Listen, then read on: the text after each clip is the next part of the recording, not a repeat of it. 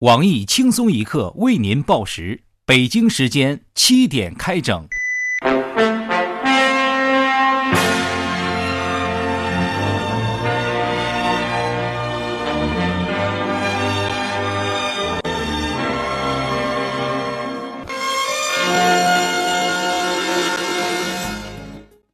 各位友，大家好，今天是七月二号，星期四。河南一家信用社要求员工排队怀孕。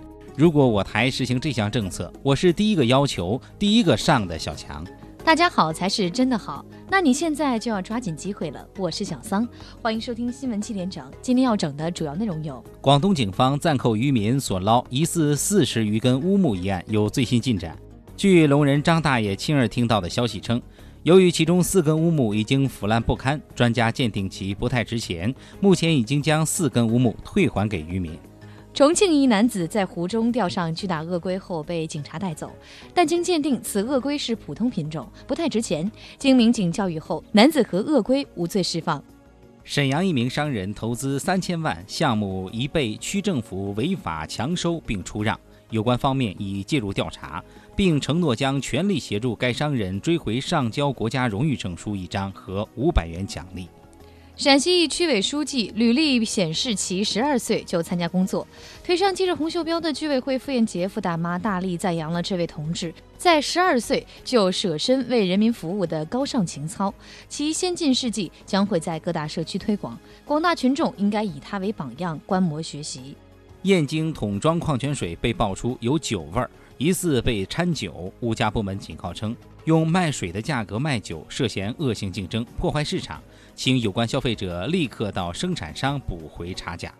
广州恒大足球俱乐部宣布将独立上市招股，把足球赌博正式合法化。近日，清华北大抢生源进入白热化阶段，不少高材生的家长利用此机会坐地起价，向校方索要奖学金等一系列报酬。高考考得好，能买房能养家，不再是梦。读书无用论正式破产，读书人成功翻身做主人了。香港一大学成功研发出五分钟分辨地沟油的方法，对此重大成就，有关部门谴责香港有关大学太不讲政治了，竟然受境外敌对势力策划利用，企图摧毁祖国大陆的餐饮业，让祖国群众都吃不下饭。为让毕业生提前适应训练上岗，杭州一商家组织数千名女毕业生穿肚兜拍摄性感毕业照。一女子在雨夜被越野车撞飞三十米身亡，越野车司机否认超速。称当时车速只有时速三十五码，当时车上载满了玉米淀粉，因怕被雨淋湿，所以不敢开得太快。丈夫为妻子找拼车服务接送上班，但妻子竟然跟拼车车主私奔。我台私人屌丝鲁大炮表示，终于掌握了脱单的最佳方法，立刻买了一辆崭新的自行车。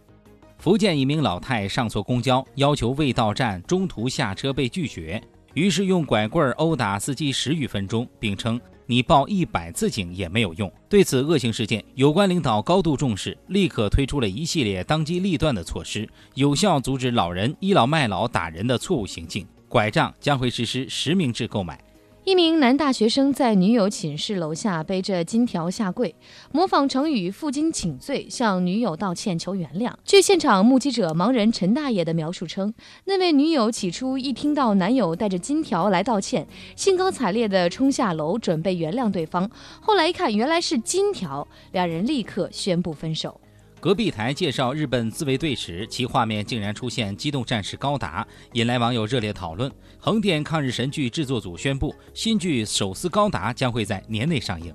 舞蹈家金星自曝曾经与五个男子同时约会，每周都换不同女友的低调高富帅李天二对此表示：“这都是基本功啊。”美国出现现实版人体蜈蚣，引发了全球关注。事发在阿肯色州，当地一位少年因持续的耳朵疼无法入睡，竟然在耳朵中拉出了一条十厘米长的活蜈蚣。荷兰艺术家达安·罗塞加德设计出世界上最大的空气净化器，采用了离子净化技术，实现净化城市空气。此项目与北京等城市商谈合作。我台资深环保专家黄博士指出，使用空气净化器是治标不治本的举措。净化空气需要全国上下万众一心。来，我们一起深呼吸。下面请听详细内容。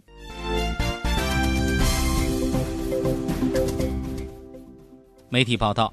南京一地震观测点饲养了一批鸡、猪和鱼来预测地震。不过，在投入上亿元的资金引入了这批高端的预测仪器后，这批畜生的表现却未如理想，一直未能预报地震。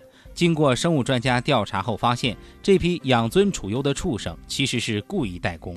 专家指出，这批代工的畜生不满多年来地震局未有改善他们的待遇，不但没有提升每个月的饲料供应量，连以前偶尔能抽到的油水也没有了。还有，从预测地震岗位上退休下来的畜生，其待遇也是逐步的下降。不少畜生沦落到要下海跳槽到隔壁的养殖场。这批畜生认为，当年自己经历重重选拔才能进来观测点，每个月却只有这么少的饲料，实在很不符合常理。下一则新闻：电视台女记者暗访色情 KTV，姿色不错的她被 KTV 负责人推荐出台接客，一晚三千元。凭着这篇辛勤暗访色情 KTV 长达一个多月所写成的报道，女记者的专业精神得到了领导的肯定，终于买上房、买上车了。我台美女主编曲艺对这家色情 KTV 表示强烈谴责，败坏社会风俗，摧毁女性贞操，希望女记者及早公布该色情 KTV 的地址。曲艺将带领女小编亲身进行暗访，为益友揭露不法之举。近日。河南一家信用社传出要求员工排队怀孕的消息。据了解，为方便员工排队受精，这家信用社特别推出了 APP，用来帮助员工随时随地进行怀孕取号。以下强势插入一段该信用社内部流通的滴滴怀孕 APP 使用方法介绍片段。首先，我们下载 APP 之后呢，请用员工号进行登录，系统会自动识别你的个人信息。各位员工，大家好，我是行长小李。今天由我为大家介绍滴滴怀孕 APP 的使用方法。首先，我们下载 APP 之后，请各位员工用员工号进行登录，系统会自动识别你的个人信息。如果你是单身，系统会切换到配种频道进行自主配种。如果你是已婚人士，你只要点击“我要”按钮，就能向组织正式提出受精申请。成功取得牌号之后，可以随时随地打开 APP 查阅叫号。此时你需要耐心等待叫号。当叫号轮到你时，本 APP 会自动发出提醒声音：“喂喂喂，我说我说我说，小李同志，李同志同志，今晚该你怀孕了，今晚该你怀孕了，怀孕了，怀孕了，小李同志，李同志。”同志，今晚该你怀孕啦，怀孕啦，怀孕啦，怀孕啦。有了这个提醒的声音，你还会错过春宵吗？是不是很贴心？此外，本 APP 还特别设立一个插队功能，只要你是女员工，通过此 APP 把一张个人全身近照发送到行长信箱，经过行长鉴定通过后，行长会帮助你进行提前怀孕。最后，请各位员工谨记，我们是文明人，就要用文明方式做爱做的事情。谢谢大家的支持和配合，再见。假作真实，真亦假。生物熊出现了基因变种现象。最近，云南发生了一起可怕的生物灾难。一名村民养宠物狗两年后，才发现自己养的狗不是狗，而是黑熊伪装的。经常在多个领域打嘴炮的著名生物专家黄博士指出，此事件并不是村民狗熊不分，而是该头黑熊已经发生了基因变种，变成了狗熊。黄博士指出，生物熊在近年已经发生多起基因变种事件，其中最为有名的是熊变种变成伪装牛的故事。当时，一个叫郑简辉的人在沪深两地都发现了一个体型异常庞大、移动速度很慢的牛，于是把它命名为慢牛。但经过生物学家进一步分析，慢牛其实是一头熊。此事故直接导致了成千上万的群众的巨额财产损失。今天的新闻七点整就先整到这里。轻松一刻主编曲艺，写本期小编胖编将在跟帖评论中跟大家继续深入浅出的交流。明天同一时间我们再整。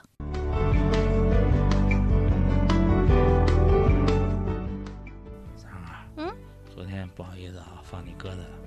然后昨天不是下雨了吗？嗯，挤公交车好几辆都挤不上，没办法，只能放弃去四零四了。哎，对，昨天你去了吗？哎呀，没事的，我能理解的。嘿嘿，我当然有去啊，不过我不用挤公交。你买车了？没有啊，是隔壁那个王总，他说他也要去四零四，我就跟他拼车了。他还说以后要去四零四也找他一起拼车。这么好啊！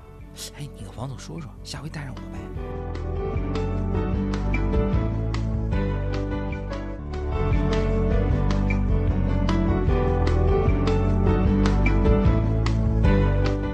本节目由网易每日轻松一刻工作室与考拉 FM 联合制作播出。